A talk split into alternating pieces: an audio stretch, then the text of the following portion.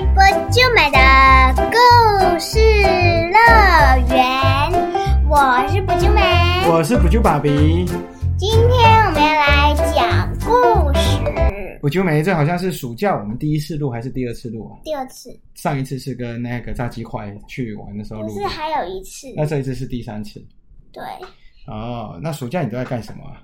呃，不知道，好玩吗？好玩。哦，你好像都去上夏令营，对不对？对，那我们最近已经换了一个故事，从《西游记》变成那个福尔摩斯。福尔摩斯啊。我们最近你真的是满满都是侦探的一个暑假，对不对？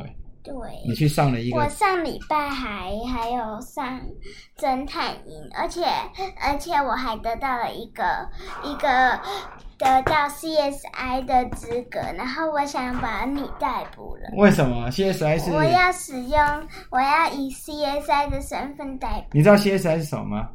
就一个少年侦探团。呃，少年侦探团的意思是不是？对那那个最近你真的是侦探，因为你每天都在看柯南，对不对？对因为最近 Netflix 上面有那个柯南的第一季跟第二季，对不对？听说好几十集哦。对啊，我同学 Abby 嘛，Abby 她已经看到七十七了，对不对？第二季第七十七。搞不好现在已经到八十了，对不对？这几天对呀、哦。那我们今天也跑去看了柯南电影，对不对？对，这部叫什么？嗯，万圣节的新娘。对，所以你一开始就觉得新娘是有问题，所以才是看万圣节的新娘，对，因为那个新娘很怪怪的。怪怪的，她的表情怪怪对，的。我们不要讲太多，就讲到这里就好了。那你觉得这是一部推荐大家去看的电影吗？有，所以你觉得很好看，对不对？对你今天跟谁去看？，B B 哥哥，对，Chris，我们今天跟那个黄军兄去看电影，对不对？要跟炸鸡块说。炸鸡块说，对对对对，我我们我下礼拜会见到炸鸡块。是下下吧，对，差不多啊。下下八月初的时候，下礼拜才七月底而已，对。因为因为要办生日趴。最重要是要送老师谢师宴，对不对？对，很感谢他教你们两年，只教炸鸡块一年，嗯，但是炸鸡块也会去。炸鸡块回去，而且他可能也会点炸鸡块来吃，对不对？对，但是他是特地从他的那个苗栗搬来，就是他本来住高雄，结果他搬回去苗栗，然后他又回来找参加陈玉文老师。对，陈老师好。那因为今天的故事比较长，然后我们上次介绍过了福尔摩斯跟华生怎么认识的，如果不知道他们是怎么认识的，可以去买书，或者是你们可以听我们的上一集。当然是要听我们的上一集，我们讲的很清楚，对不对？对好，那我们今天的福尔摩斯案子是什么？是红发俱乐部的。对，到底是什么样的俱乐部都是红发呢？那我们就来今天红发俱乐部里面的第一张奇妙的广告。我一如往常打开贝克街二二一 B 室大门的时候，福尔摩斯正和访客会面。我觉得他家，我不禁期待着，莫非又有什么古怪的案件要请大侦探出马？在我这么想时，注意力瞬间被眼前的景象所吸引。这位客人的头发可真红啊！人类的头发有各种颜色，闪亮的尖发、棕色的头发，还有马乌黑色的头发。红发严格，红发严格来说并不稀奇。不过那人的头发颜色是相当鲜艳的火红，非常醒目。这时，福尔摩斯对站在门口不不动的我说嗨，华生，这位是杰贝兹·威尔森先生，他有事情委托我做调查。：“我认为未经允许便听客人数说经事件经过，未免太过失礼。于是我打算离开现场。那么我先到隔壁房间。我才转过身，福尔摩斯摇摇头说不，先别急着走，我们才刚开始谈，听起来像是为前所未闻的有趣事件呢。：“威尔森先生，威尔森先生，这位是华生医生，我的得力助手，相当对你的案子也能帮上忙。若您不介意，是否能让他留下在场，听听整个事件的经过呢？威尔森先生爽快地说：“好的，没问题。”既然威尔森先生都这么说了，我就在旁边的长椅坐下。我试着观察眼前这位陌生人，他的身材微胖，看起来像个商人，是不是跟我一样？不过我注意到他的长礼服和大衣纹格纹格纹和格纹长袖很皱，放在身旁的帽子和外套也磨破了。此外，他的手腕上隐约有着像是斑点或者是污渍的痕迹。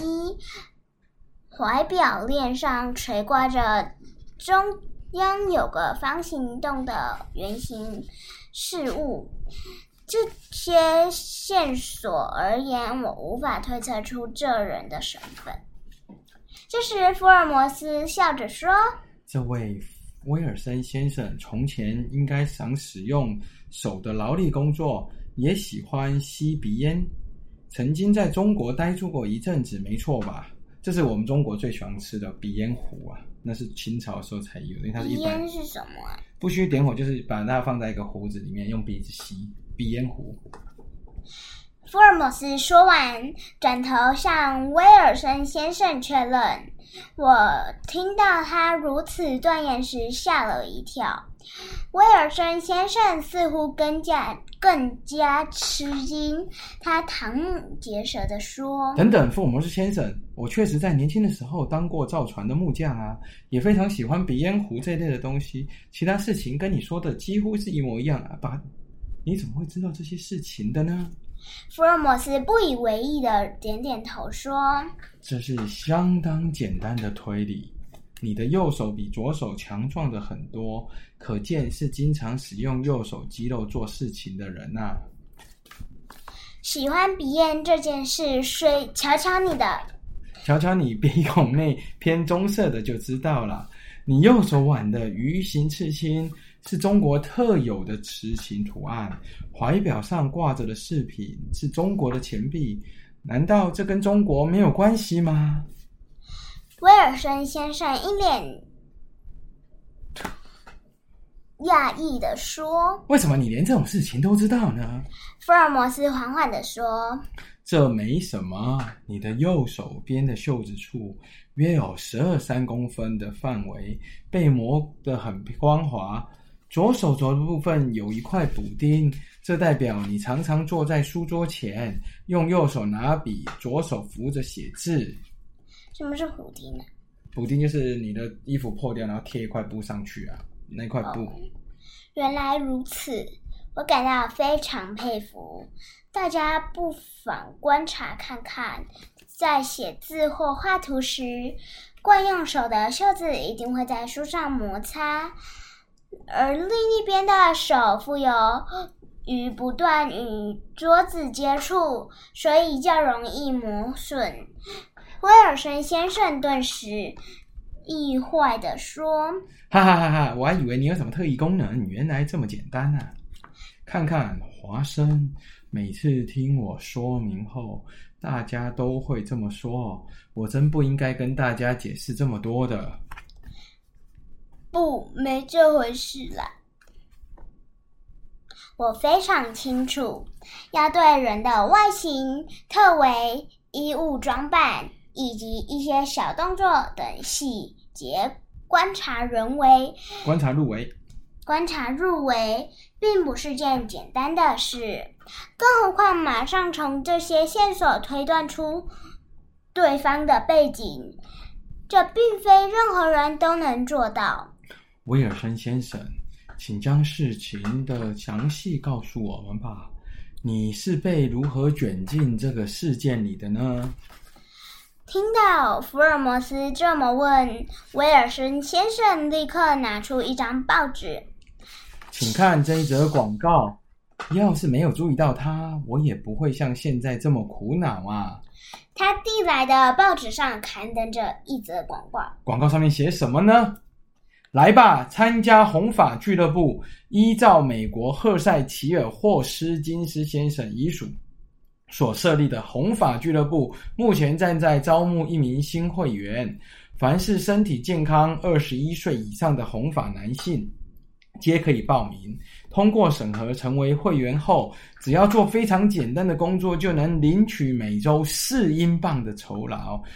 意问意有意愿者，请星期一早上十一点到舰队街教皇广场七号的红发俱乐部办公室，向邓肯罗斯报告。就是这一张上面的这一张广告上面就是这样写着。这究竟是什么啊？我不由得叫出声来。那则广告的内容实在太奇怪了，竟然名为“红发俱乐部”，应该是属于红发的人、红发人的聚会吧？可是为什么要设立这样的聚社团？实在令人不解。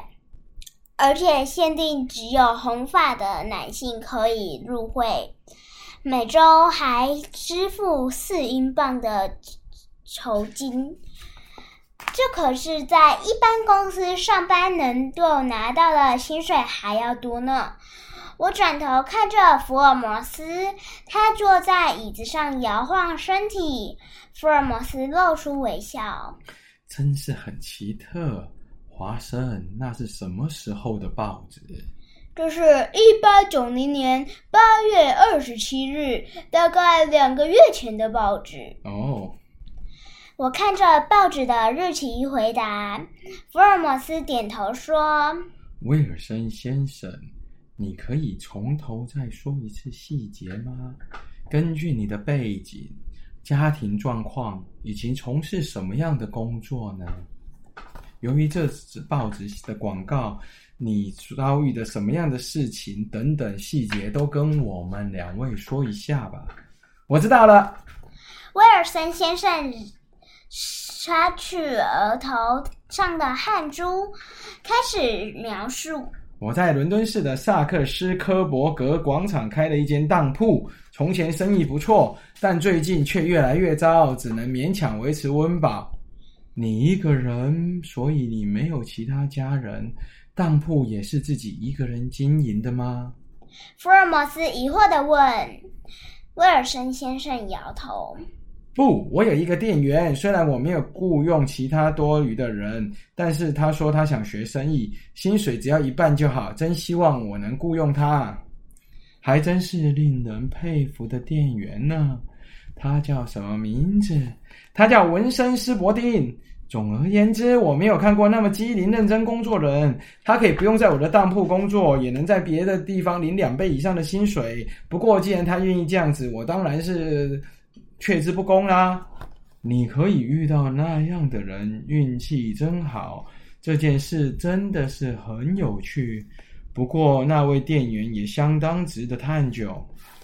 威尔森先生点头说：“的确，不过他也不是没有缺点。斯伯丁非常热爱摄影，经常拿相机拍摄各样东西。有空就窝在店里的地下室拍照片。有那个闲工夫，专心学做生意不就好了吗？虽然他每次关心地下室都许久才出来，让我有点伤脑筋。但除此之外，他工作非常认真，也只有这个缺点。”照相机在十九世纪时发明，所以你现在每天拍照的照相机已经一百多年了。现在都是用数位相机的嘛，对不对？喜爱摄影的人不单单只是拍照，还会自己摄影，将拍照片。冲洗出来，那就我们以前讲的洗照片啊。你们这一辈从来没看过洗照片啊？有啊，有有洗出来的，可是以现在都是数位的，以前是要泡在药水里面把它显影出来的。是啊，现在只要用色那个印表机就可以了。照片的显影和冲洗必须在全黑的房间里进行，所以非常适合在地下室处理。斯伯丁连在工作的时候都能闲偷闲冲洗照片，他应该真的非常热爱摄影吧？在我这样东想西想的时候，话题终于转到红发俱乐部上了。第二节我们要讲的是奇妙的工作。咦，我刚刚讲到这里。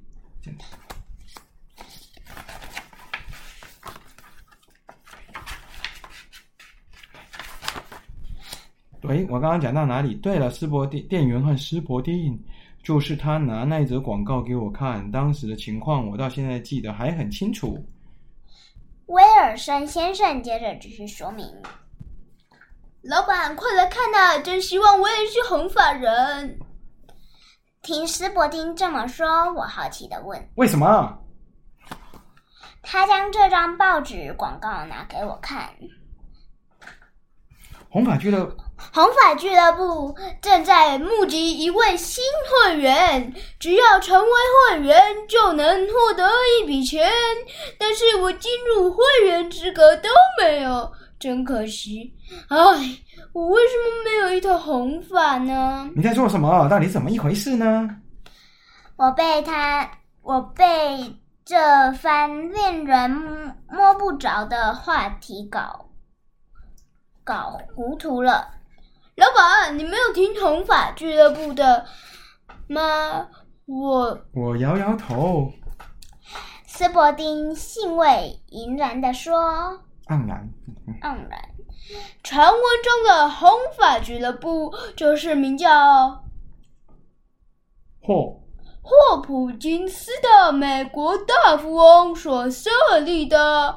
他有一头非常醒目的红发。”因为红发色太特别，所以从小到大经常被嘲笑。于是他立下吩咐，留下一笔财产帮助红头发的人。这就是他设立红发俱乐部的由来。只要成为这个俱乐部的会员，正如这则广告所说，每周可获得四英镑的酬金，这样每年就能得到两百英镑的收入，相当丰富。两两两两两两百英镑！我叫出声来。要是有这么多钱，对营运不佳的当铺应该不无小补。斯伯丁应该是看透我内心的想法，说：“老板，要不要试试看呢？”我吗？斯伯丁继续说：“是啊，老板，你的头发是那么鲜艳的正红色，一定会通过的。”我并没有很想报名，不过他一直大力吹鼓吹。最后便低头加一了。来到舰队间，我被眼前的场景吓到。短短的时间之内，周围已经挤满了红发人潮，仿佛全伦敦的红发人都在那边。红发特征看起来很酷哦，全部都是红发的人。但是这个不是很。啊，这是插图而已啊！这些人就被淘汰了。大家似乎都被那则报纸的广告吸引来报名。如果有这么多竞争者，我应该无法入选吧？正当我想放弃时，斯伯丁乐观的鼓励我：“别担心，老板，你可以的。还没有人的头发像你这么红呢。”听他这么说，我仔细观察周围的人。虽然大家都有红头发，但却有各自不同的红，有橘红、砖红。浅红、偏红，甚至还有接近咖啡色的棕红。像我这么火红的，真的还是没有几个呢。照这样来讲，我说不定很有机会呢。我边想边穿过人潮，总算抵达教皇广场七号。在那栋教的楼梯上有两排人群，一边的人排队往上走，他们的眼神相当雀跃，期待自己能够选上；另外一排往下走，看起来相当沮丧，应该是被淘汰啦。我。们排在网上的队伍中向前走一阵子，总算进入办公室。我看到门牌号码写着四号。办公桌上坐着一位头发比我还红的人，他正逐一跟面谈者访谈。